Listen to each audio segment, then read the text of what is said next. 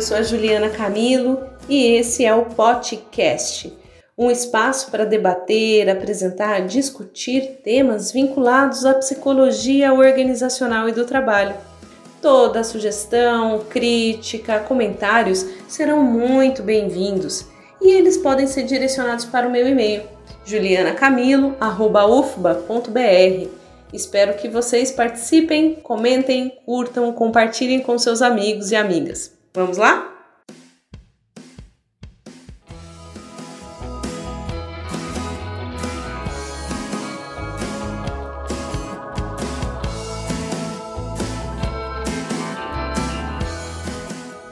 Olá, pessoal!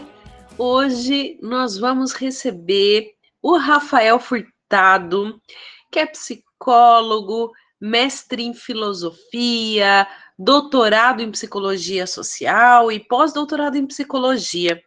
O Rafael gentilmente está aqui conosco hoje e vai nos brindar com uma discussão bem interessante que versa sobre as contribuições de Michel Foucault para as organizações para atuação em psicologia organizacional e do trabalho.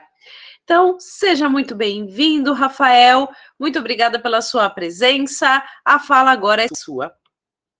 Obrigado, Juliana. Eu que agradeço o convite, a oportunidade de bater esse papo com vocês. Uhum. Que agradeço. Muito bom. Aí eu esqueci de comentar, o Rafael Furtado, ele é professor da Universidade 9 de Julho, né, Rafa? Isso. Em São Paulo. E, é, bem, vamos lá, vamos bater um papo agora. Então, o que, que, será que a psicologia organizacional, como será que ela atravessa a forma, sua formação, Rafa? E, e no primeiro momento eu gostaria de que você se apresentasse para a gente, né? Como foi a sua trajetória de formação na psicologia? Como você, sei lá, na graduação, na pós-graduação, encontrou com o mundo do trabalho ou não, ou se desencontrou com ele? E o que, será que Foucault pode nos ajudar enquanto psicólogos, psicólogas organizacionais do trabalho?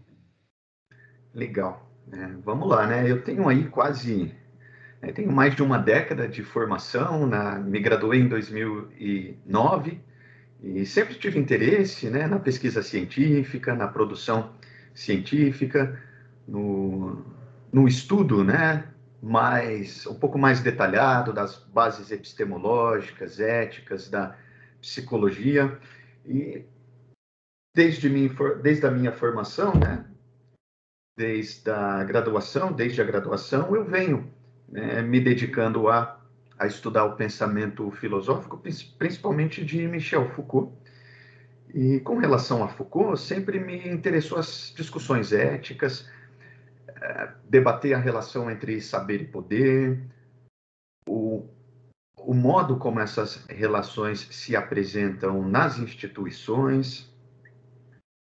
E eu acho que o vínculo com o trabalho surge aí, né? Então, na medida em que Foucault problematiza as práticas de poder, o modo como o saber, o conhecimento é utilizado para com objetivos diversos, né, de disciplina, controle, monitoramento, no contexto de diferentes instituições, isso é relevante para a gente pensar o trabalho. Né? A gente discute, é, é possível discutir né, a relação com o trabalho, tendo em vista né, essas problemáticas sobre o saber e o poder trazidas por Foucault. Então, acho que seria um, talvez a contribuição o meu contato com o trabalho, eu acho que passaria principalmente por aí, né? Por essa, por essa, por essa questão de como que, como são as relações humanas na, nas organizações, como que o poder é exercido, como que o saber pode ser utilizado, né? Com diferentes né, finalidades, visando sempre o adestramento das pessoas, a manutenção da disciplina, da ordem, o a domesticação né, dos ímpetos e dos corpos humanos aí nesse contexto. E você, Rafa, tem uma pesquisa bastante interessante que se vincula a esse a ideia do melhoramento humano, né? Então, quem tem curiosidade aí do seu trabalho, quiser conhecer um pouquinho mais, é, vai encontrar alguns artigos que versam um pouco por aí, né? Esse tal do humano melhorado, e as inúmeras tecnologias que vêm aí impulsionando sua performance, impulsionando o seu corpo.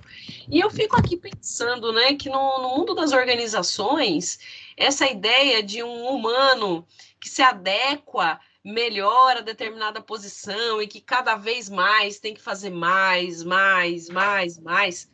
Aliás, essa é uma lógica bastante antiga e clássica é, que assistimos desde lá da lógica taylorista, né, no processo de industrialização. Uhum. E o que, que, será que a gente pode pensar um pouco disso, né, desse melhoramento desses trabalhadores? Como é que Foucault dialogaria conosco a, a partir disso?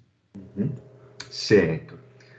É, eu acho interessante a gente pensar, né, quando a gente trata da questão do melhoramento e do poder em Foucault, a gente sempre pensa o poder na sua expressão, o poder enquanto repressão, né? o poder enquanto, enquanto é, prática de, que visa coibir comportamentos, que visa reprimir condutas, que visa silenciar, o poder que mutila, né? o poder que censura.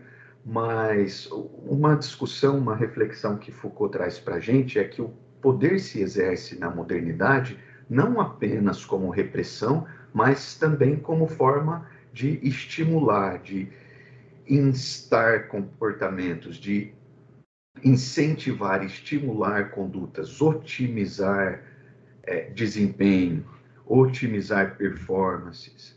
E nesse sentido, né, eu acho que é uma essa eu acho que é uma discussão muito atual por isso, porque a gente observa né, com frequência né, essa, esse imperativo né, de que o funcionário, o trabalhador deve sempre dar o máximo de si, a gente deve ver a vida como um grande investimento, é, que nós somos responsáveis por construir o nosso futuro e a gente deve usar todo o tempo e os recursos que nós temos de, com, com o objetivo de investir em nós mesmos, como se a nossa própria vida fosse uma empresa, né?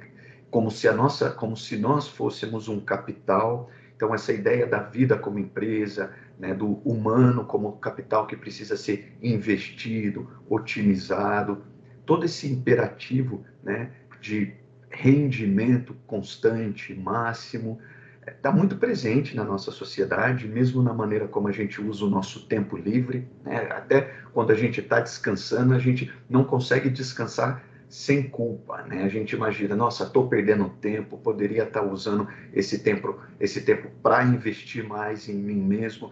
Então, tudo isso é uma mentalidade, é uma cultura que vai sendo é, assimilada, são é, imperativos que nós vamos incorporando e vivendo segundo eles, mas de onde esses, como que esses imperativos foram construídos, de onde eles surgiram? Né? Tudo isso é uma forma de, de controle.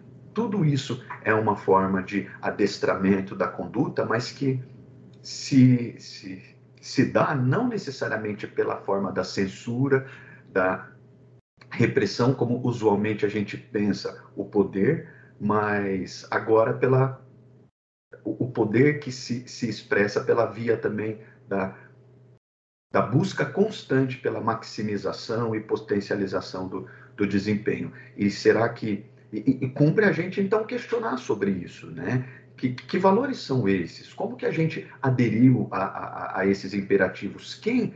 É, quem definiu essas metas? Será que nós estamos. Será que a gente não está meramente reproduzindo uma cultura que tem no fim das contas, né, como objetivo, gerar lucro, pra, só que para nem sempre a, a, esse lucro vai ser repartido de forma justa, lucro para quem? Em função de uma classe dominante que se beneficia às custas da vida, da, das vidas né, de, de quantas outras pessoas que viveram aí, né, em, dando seu sangue em nome de uma empresa, em nome de um trabalho, mas que não conseguem se beneficiar, é, não conseguem parar para descansar, é, se beneficiar do, dos frutos desse trabalho. Né? E aí, né, eu fico pensando muito na, na ideia, e aí eu acho que você pode contar um pouquinho para gente, não sei se todo mundo conhece, mas a lógica panóptica. Por que, que Foucault vai buscar esse, é, o, a metáfora, né, o, conceito de panóptico para os seus estudos, e o que, que isso tem a ver com as organizações e com maximização de rendimento e com lógica de poder? Conta para a gente, o que, que é esse panóptico? Certo. É, a gente pode dividir né, as discussões de, de Foucault a respeito do poder em duas grandes etapas. Né? Ele se dedica a pensar o poder a partir do modelo disciplinar de poder, e aí ele vai desenvolver o trabalho, que é vigiar e punir, e ele vem falar né, dessa estrutura de vigilância construída em presídios, mas que pode ser transposta para outros espaços como a escola, o hospital, a clínica, uma estrutura de poder, uma estrutura baseada numa disposição física do espaço que permite com que as pessoas que ocupam determinado espaço, seja na prisão, no hospital, na escola, vão o tempo todo estar sendo monitoradas, vigiadas, podendo ser observadas. E só que Foucault supera essa fase, essa fase do poder disciplinar, que é esse que age pelo monitoramento e vigilância constante, uma vigilância que implica em punições caso né, esses comportamentos não se adequem ao esperado. Mas Foucault supera essa fase e ele vem trazer uma outra forma de discutir o, o poder e a vigilância e o monitoramento que não se dá a partir do panóptico, né? O termo panóptico, né? Pan significa tudo, óptico é de ver, né? Então, o panóptico seria uma estrutura pensada pelo Benjamin Bentham, que foi um filósofo utilitarista do século XIX e que permitiria né, desenvolver espaços sujeitos a esse monitoramento constante, só que Foucault vem dizer, é, com, a, com a passagem do tempo, com a chegada da contemporaneidade, né, nós vemos se instalar uma outra forma de monitoramento que não ocorre somente por meio do panóptico, dessas estruturas que permite o monitoramento e vigilância constante. Ele vem falar de um outro tipo de modelo de exercício do controle e da vigilância, que é o modelo da segurança. Não é mais o modelo disciplinar, mas sim o modelo da segurança. No modelo da segurança, nós nos tornamos os próprios vigias. A ideia do modelo da segurança não é que existe uma população e nós temos aí um centro de vigilância, né, um centro de controle que tudo vê, que tudo monitora na figura do panóptico. Do panóptico. A ideia né, desse modelo da segurança é que não existe mais esse centro e nós já internalizamos a função de controle e a gente exerce em relação a si e em relação aos outros esse papel de vigilância e monitoramento constante que se torna muito mais eficiente por isso, né? Que se torna porque né, se existe um centro de poder, se existe um centro de onde vai irradiar todo o poder, todo o controle e vigilância, esse, esse, esse poder ele está vulnerável, porque se eu consigo, eh, de alguma maneira, solapar esse centro, esse centro de onde emana todo o controle e vigilância, né? Eu tenho, eu, se eu consigo solapar esse centro, eu consigo é, exercer eu consigo resistir a esse controle. Só que vamos imaginar agora num outro cenário em que nós próprios internalizamos o controle e nós vigiamos uns aos outros. Né? Fica muito mais difícil de desfazer essa estrutura de poder. Né? E, e, nós observamos isso nas organizações. Então, por exemplo, a gente pode, nas organizações, pensar Vamos aí refletir sobre práticas como avaliações de desempenho. Né? Então, nós temos as avaliações de, de desempenho clássicas. Nós temos é, um gestor, um profissional de recursos humanos que vai utilizar instrumentos típicos, né, como escalas, a gente pode utilizar testes. Esse, num contexto tradicional, esse gestor vai avaliar o desempenho dos funcionários e verificar se estão de acordo com o esperado, fornecer feedback, procurar capacitar aquilo, o funcionário que requer capacitação, mas existem técnicas modernas, mais atuais, onde os próprios indivíduos fazem a avaliação do seu próprio comportamento. Nós temos, inclusive, uma técnica chamada de avaliação em 360 graus. Né? É aquela onde cada funcionário avalia o desempenho de outros que executam funções distintas, mas todo mundo está se avaliando. Todo mundo está avaliando. Eu avalio o desempenho do meu chefe, o meu chefe avalia o desempenho de, dos seus companheiros, que ocupam funções equivalentes, e assim vice-versa. Né? Nesse modelo, a gente tem aí um exemplo clássico de um monitoramento que não está mais centrado numa figura, né? ele não está mais numa figura central panóptica, por exemplo, como o gestor, que, ali, que aí executaria uma função né? De, de, de panóptico. Ele não está mais centrado numa figura única, mas ele está distribuído. Então, todos todos aqui estão são olhos né, desse, desse grande irmão, né, dessa, são todos aqui são personagens né, dessa grande estrutura de monitoramento constante e punitiva, né, porque essa avaliação vai implicar em punições, né? Nossa, essa discussão ela é, ela é formidável para o nosso campo da psicologia organizacional e do trabalho. Eu fico sempre pensando assim: o que nos diferencia enquanto profissionais de pote de um administrador, de um engenheiro, de outras tantas profissões que estão lá ocupando é, funções na área de recursos humanos? E eu diria que uma delas, acho que não se esgota, mas uma delas é essa capacidade de ter um olhar ampliado para as ferramentas que estão postas para mapeamento, para controle, para desenvolvimento, enfim, para toda a tecnologia que está posta em recursos humanos, né? Uhum. E o que você traz, Rafael, é muito interessante, né?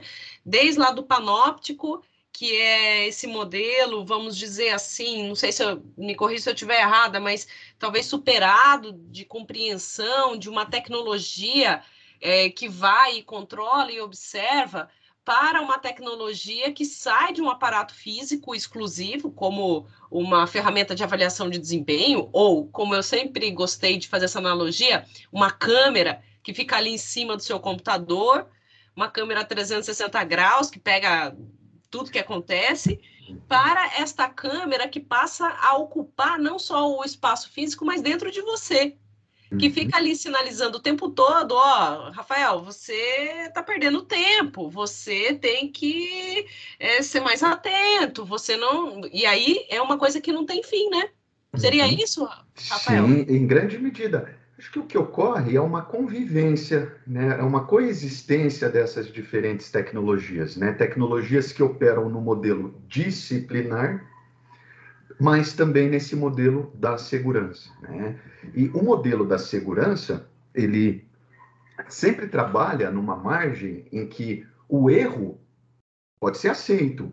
É, é, a ideia de a gente não trabalha no modelo binário, no sentido de que você é um mau funcionário ou um bom funcionário, seu desempenho é bom ou ruim. A gente não trabalha no modelo binário, a gente trabalha no modelo em que é possível ser sempre melhor, porque não existe o máximo. Então, porque se eu trabalho no modelo binário, eu posso dizer quando um funcionário está sendo está tendo um bom desempenho ou quando ele está tendo um mau desempenho, e se ele tiver um bom desempenho, ok. Mas se eu trabalho com uma lógica que não existe mais essa divisão binária, também não existe um máximo no, ao qual ele pode chegar. Não existe, ou seja, a ideia de que nunca também vai ser suficiente a ideia de que você pode sempre dar um, um pouco mais de você, você pode sempre ter um desempenho um pouco melhor. Né? traz essa sensação da insuficiência, porque quando você atinge um patamar de desempenho, não, beleza, vamos colocar mais metas, agora vamos bater outras metas. É, então, nesse sentido, né, do modelo de segurança, a gente também supera essa lógica binária, né, de um bom ou mau desempenho, e a gente entra numa outra lógica, que é uma lógica dimensional, onde não existe, né, uma classificação é, em categorias rígidas, e o funcionário ele tem um desempenho ruim, beleza, vamos trabalhar esse funcionário, vamos qualificar, vamos treinar, não vamos descartar, vamos treinar esse indivíduo. Só que assim, não tem fim. Assim que ele atinge metas, objetivos, nós vamos, não, vamos procurar um pouquinho mais, vamos otimizar um pouquinho. A gente sempre pode melhorar um pouquinho essa performance. Não tem um oásis, né? ufa, cheguei aqui, deixa eu descansar é. um pouco, deixa eu curtir minha medalha, deixa eu curtir minha performance, meu retrato ali de funcionária do mês, porque aquele retrato de funcionária do mês inspira não apenas, não, não apenas me sinaliza que eu tenho que continuar nesse funcionamento de excelência sem fim, como também aos meus colegas de trabalho que eles têm que percorrer um longo caminho para um dia chegar lá ou não ser demitido. Exatamente. Né? Exatamente. exatamente. E, e, assim, o que você traz, né? Bem, existem outros discursos na lógica organizacional que vai falar assim, mas tudo bem querer ser melhor. Querer ser melhor, aperfeiçoar, buscar novas práticas, novas ações, agregar competências, é uma coisa muito boa, afinal, né? E eu acho que, assim, essa é uma distinção importante para a gente fazer aqui, porque não se trata de uma perspectiva crítica sobre o trabalho, falar assim, olha, não, não, não tem que desenvolver nada, porque isso é ruim, isso é negativo. Eu, é, eu acho que é importante a gente ir um pouco nessa diferenciação, né, Rafael?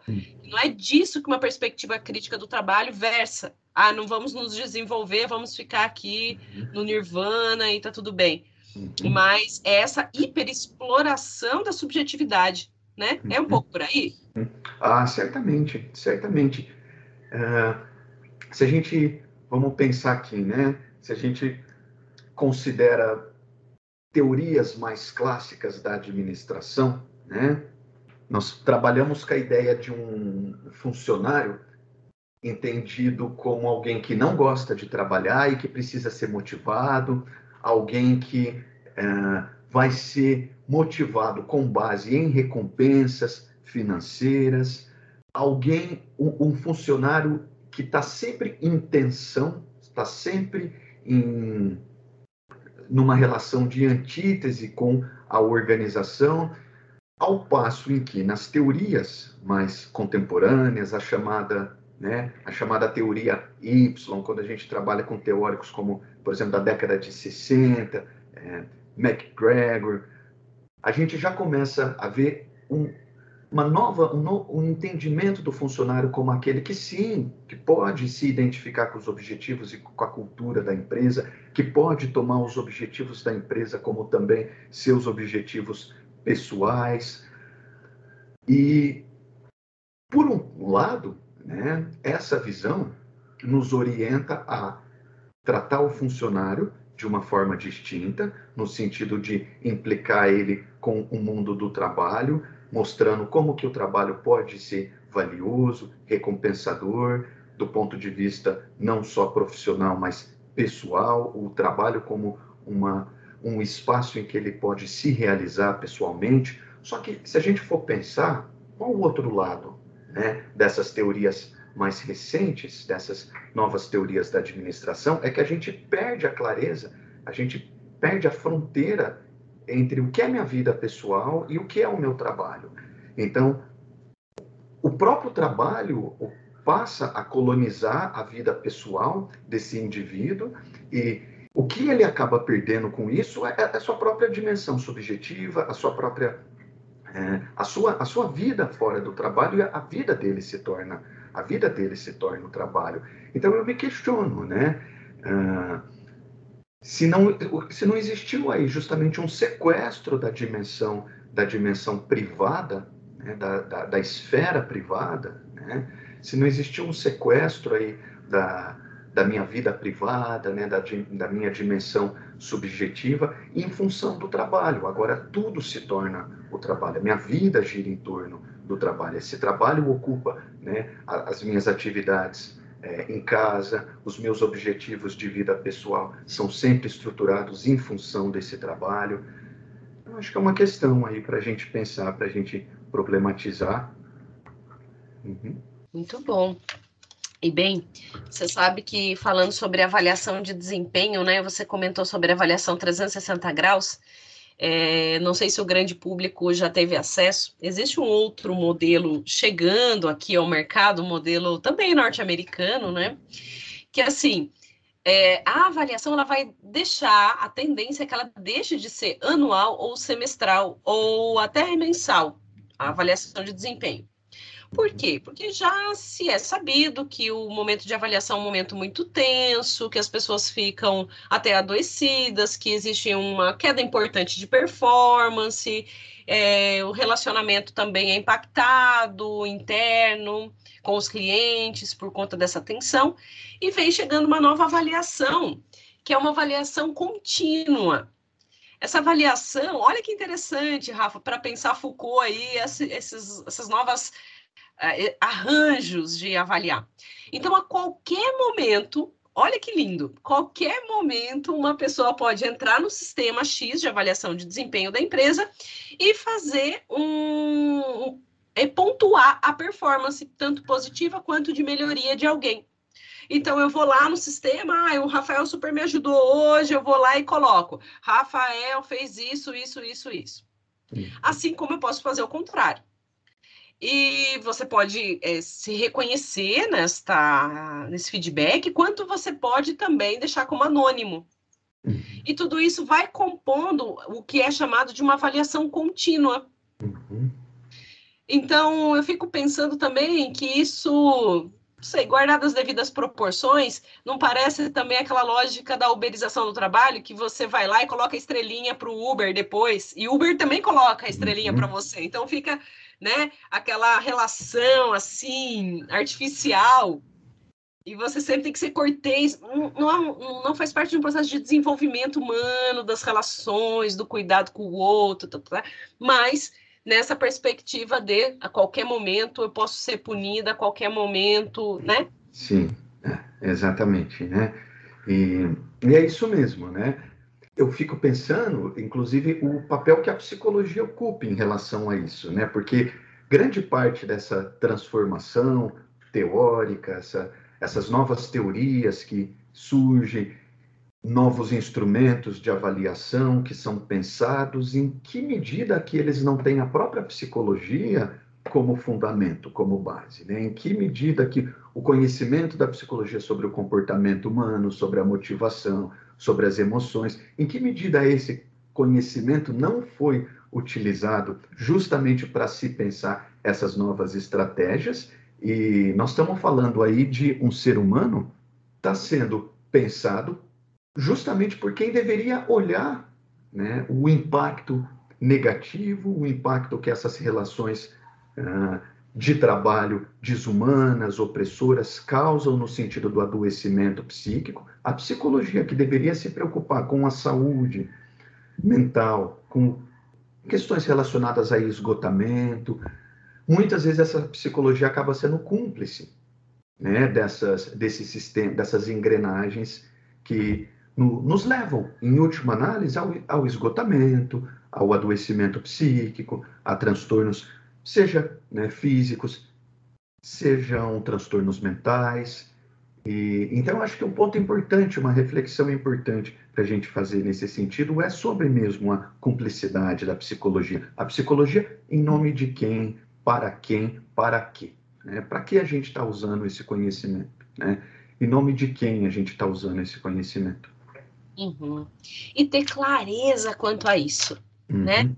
Porque é, há, um, há, um, bom tempo atrás, eu não vou nem lembrar um ano, eu tive a oportunidade, junto com uma colega de trabalho é, no departamento da PUC, né, da psicologia, da administração na PUC, publicamos um artigo que falava sobre síndrome de burnout em profissionais de RH. Uhum. Porque essa cooptação de si, ela, ela chega a um, um ponto assim tão, tão violento que o próprio profissional de psicologia, que deveria estar ali para pensar essas ferramentas, para pensar o seu fazer, para olhar para as relações, ele se torna tão adoecido que é, parece é um pouco essa coisa do tudo ou nada, né? Ou eu saio daqui e nunca mais é, atuo em organizações, ou eu adoeço. Então, a uhum. nossa luta talvez seja por manter, sim, a psicologia é fundamental nesses espaços, fundamental para transformar essas relações, né? Mas esse profissional ele, ele precisa estar ali eh, num movimento contínuo de pensar e repensar suas práticas, não é isso, Rafa? Sim, sim. É, e o próprio psicólogo se vê, ele também é um profissional, ele também é um trabalhador. Né? E ele muitas vezes se vê diante de um cenário né, de empobrecimento, desigualdade, desemprego, né, um cenário de degradação econômica contemporâneo, como a gente tem visto, né, de perdas é, de direitos, né, de precarização das relações de trabalho, e muitas vezes ele acaba se sujeitando a essas práticas, a, a essas políticas que organizações adotam, né? Porque ele também não, porque ele precisa trabalhar, ele é ser humano, né? Ele precisa de, de, ele se forma com a expectativa de exercer aí o seu ofício, se depara com essas é, práticas e políticas e muitas vezes ocorre uma dissociação né? Ele não percebe que, na medida em que ele ingressa e se associa a essas organizações, ele não se percebe como alguém que está contribuindo para que essas relações de opressão continuem existindo. Né? Ele vai imaginar que é aquela ideia da banalidade do mal. Né? Então, acho que tem um conceito que a gente trabalha, né, que é o conceito da banalidade do mal, quando a gente pensa a política em sentido mais amplo, né? Esse é um conceito da Hannah Arendt que ela desenvolve aí a partir dos estudos que ela faz sobre o nazismo. Então ela vai estudar é, a partir do final da Segunda Guerra, ela vai tentar entender como pessoas que eram cidadãos aí como nós, né? Como pessoas, como o povo alemão daquela época pôde ser conivente com um regime tão desumano como esse. Né? E o que muitos alegavam era: eu só, eu só estava obedecendo ordens, não partia de mim. A decisão não era minha ao enviar né, um, um vagão cheio de judeus, ciganos, homossexuais para um campo de concentração, a decisão não partia de mim. Então, eu só obedecia ordens ali. Então, existia uma dissociação, né? E essa crença de que não, eu não era agente, eu não era é, ator da, da, da prática, né? Eu não era protagonista daquela prática. E vamos transpor essa ideia da banalidade do mal, e assim a gente banaliza o mal, no sentido de que você não precisa de, de seres monstruosos, não é necessário que hajam se, é, que haja seres monstruosos para que o mal seja praticado. Né? Basta que a gente simplesmente reproduza o nosso ofício sem questionar para que práticas perversas continuem sendo reproduzidas. E, então eu me questiono, né? O que eu penso é, vamos refletir um pouco sobre o psicólogo que está lá nessa, atuando nessas instituições como profissional de RH.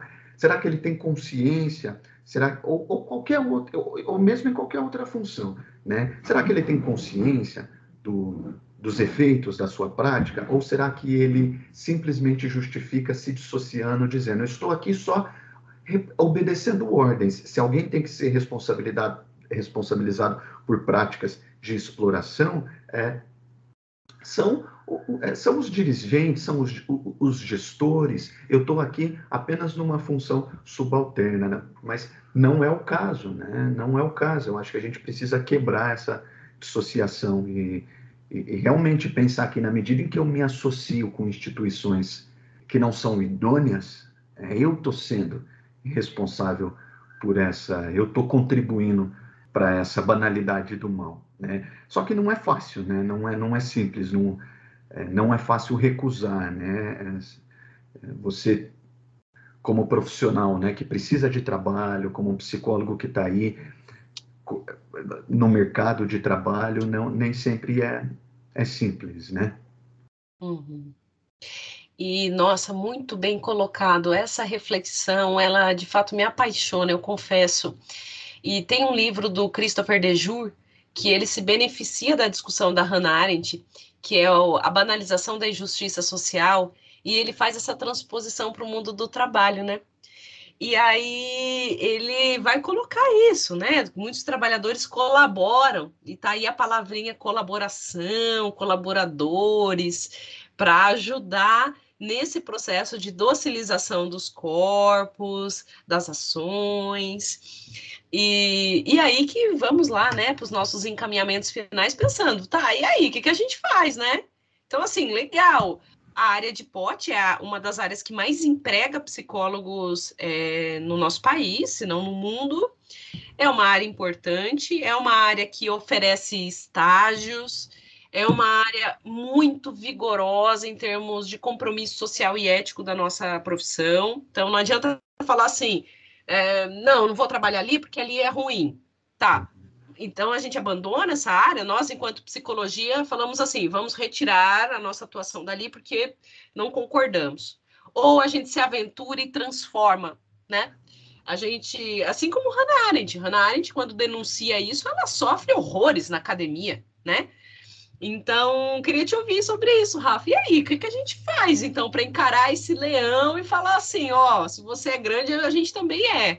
Uhum. É, eu acho que assim, a gente tem. É sempre importante, né, o profissional da psicologia conhecer as normativas da profissão, né, conhecer o nosso código de ética, conhecer os princípios, é, os os fundamentos éticos né, que, que orientam a nossa prática.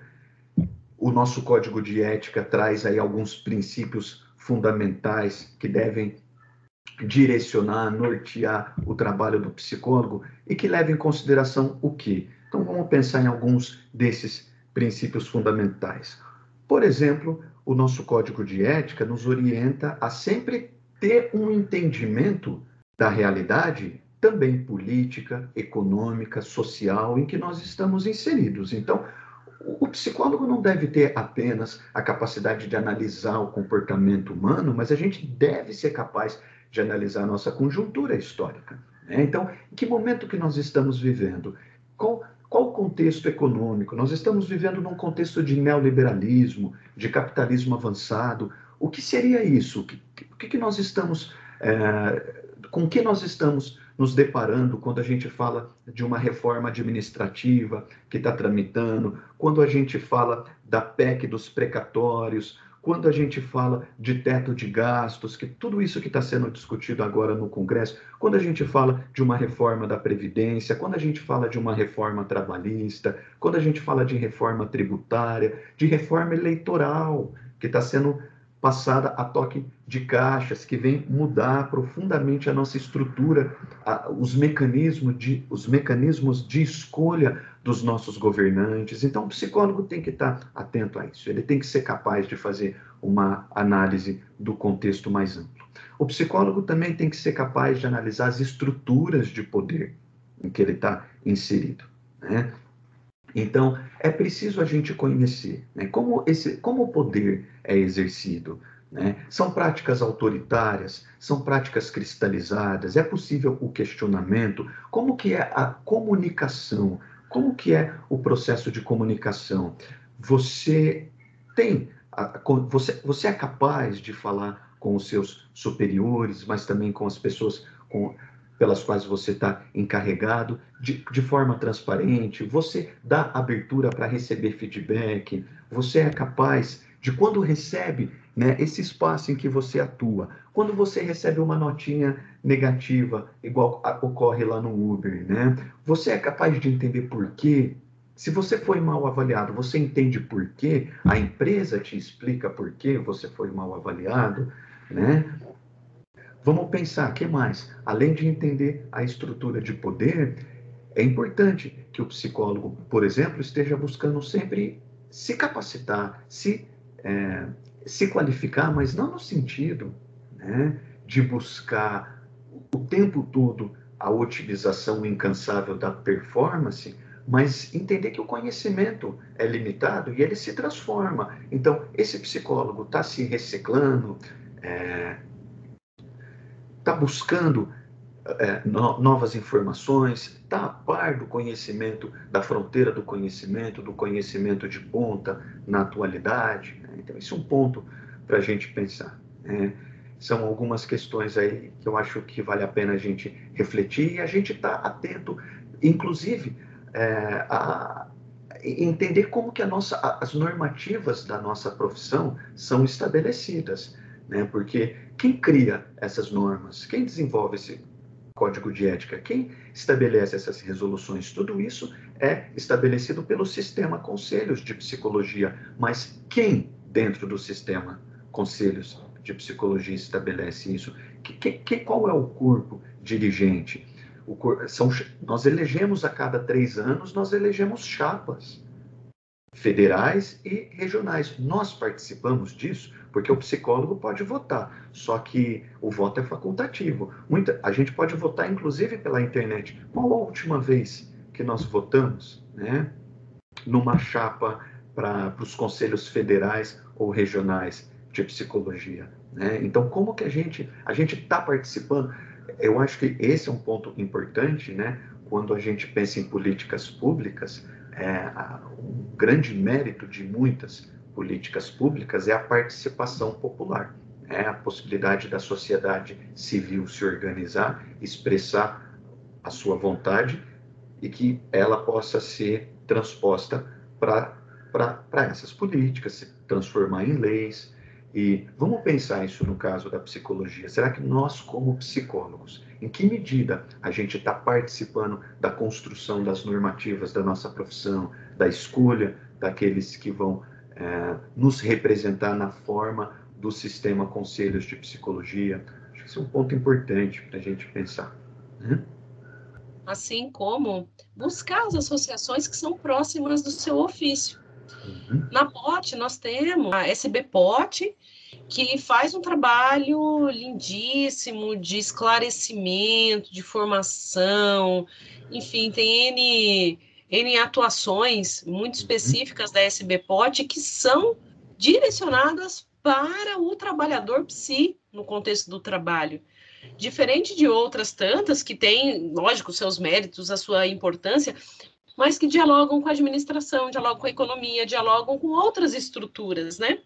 Então, buscar é, qual associação te representa e consegue te oferecer apoio nesse nos diferentes dilemas éticos que se apresentam, né? No uhum. conselho, assim como é, buscar também uma supervisão, porque não é porque eu estou na empresa que eu sei tudo, e então, né?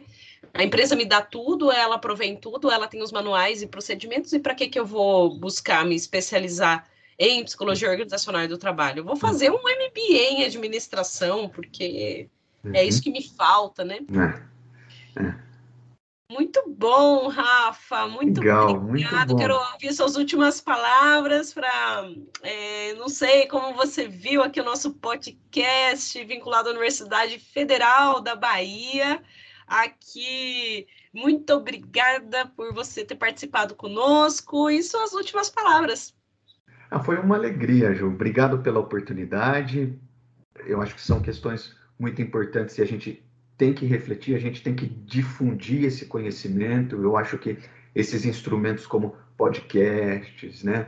É, independente de como, eu não sei como vai ser divulgado, é, mas de qualquer forma a gente tem que usar esses instrumentos, né? Usar aí da dessa democratização da informação que a internet nos propicia para estimular, né? Essas reflexões mesmo. E eu que agradeço, agradeço a oportunidade de refletir sobre isso. Acho que para deixar aqui como uma reflexão final, né? Acho que pensando na questão do poder, né? O poder em Foucault, Foucault não busca quando ele faz uma crítica do poder, não se trata de eliminar as relações de poder ou buscar por relações que não são pautadas pelo poder. Não existe um fora do poder para Foucault. O ponto, do, o, a, a crítica que ele faz é sobre a cristalização e a unilateralidade das relações de poder. Então não existe um fora das relações de poder. Em toda relação, toda relação implica uma troca, o, o exercício de poder. O problema é quando essa relação está cristalizada. O problema é quando essa relação ela é unilateral, é uma relação que não permite resistência, não permite flexibilidade, não permite a troca de papéis, é uma, é uma relação enrijecida. Então, acho que é esse um ponto para a gente pensar. Né? E acho que como, então, é, tornar essas relações mais flexíveis, mais como diversificar essas relações, né? quebrar a cristalização dessas relações de poder. Muito bom, Rafa. Muito obrigada pela sua participação. É, espero vê-lo em breve aqui na Bahia. Né? Quem sabe essa pandemia deixando a gente um pouquinho mais em paz, você possa vir aqui fazer algum seminário, contar mais sobre Foucault. E, e, pensar algumas oficinas, quem sabe, né? Vamos quebrar a cabeça aqui e pensando como que isso tudo nos contribui com a prática profissional do profissional de pote. Tá ótimo. Rafa, super obrigada. Esse é o nosso podcast da Universidade Federal da Bahia. Agradeço vocês, curtam, divulguem aqui o nosso, nosso programa, que tem um objetivo, como o Rafael disse, de ter uma comunicação não apenas para o corpo discente, docente da universidade, mas estamos aqui num projeto de extensão que tem o objetivo de dialogar com a comunidade, com a comunidade mais ampla, para além do, dos limites da UFBA, mas com toda a nossa região, com todo o nosso Brasil e com os profissionais que se vinculam interessados em geral no tema. Obrigada, gente. Vejo vocês na próxima. Um abraço.